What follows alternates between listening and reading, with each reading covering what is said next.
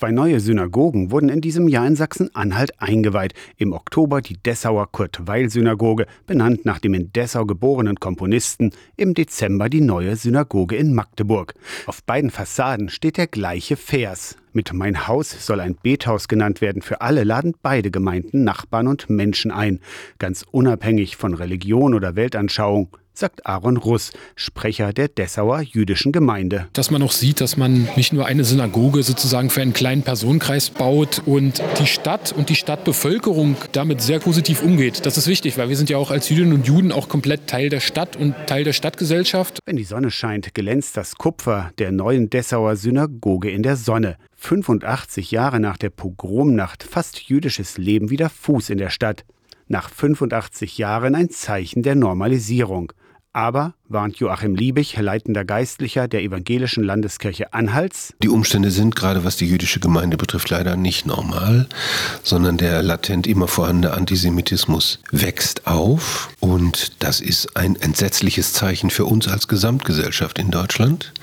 Insofern bin ich sehr dankbar, dass diese Synagogen in Magdeburg und bei uns ein Zeichen sind, es gibt jüdische Gemeinden und sie sind da und sie sind auch vital von Dessau rüber nach Magdeburg, wo vor gerade mal drei Wochen die Synagoge eröffnet wurde.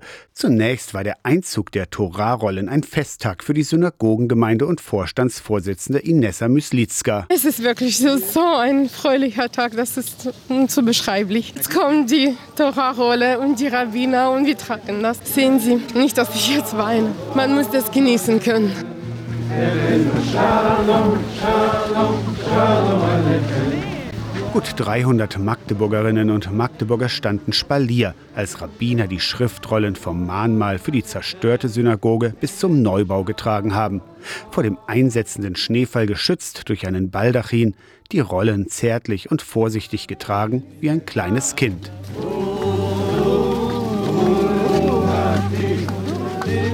Zwei Tage nach dem Einzug der Torarollen die offizielle Einweihung der Synagoge mit Vertreterinnen und Vertretern aus Politik, Kirchen und Gesellschaft, darunter Sachsen-Anhalts Ministerpräsident Rainer Haseloff. Jetzt ist die Synagoge endlich fertig.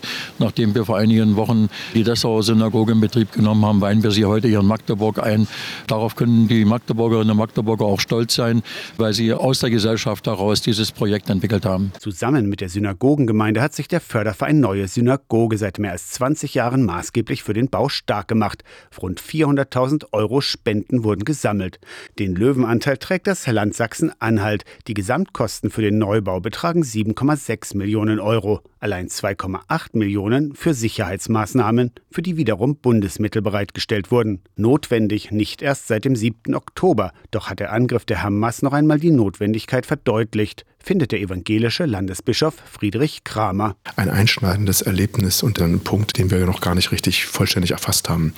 Das ist eine echte Zäsur, weil ein Pogrom in Israel im Land, das sozusagen als Lebensversicherung für alle Juden der Welt gilt, das hat erschüttert und ganz tief verunsichert und Antisemitismus geht gar nicht. Trotzdem, die Freude über die beiden neuen Synagogen in Dessau und Magdeburg überwiegt. Aus der Kirchenredaktion Torsten Kessler, Radio SAW.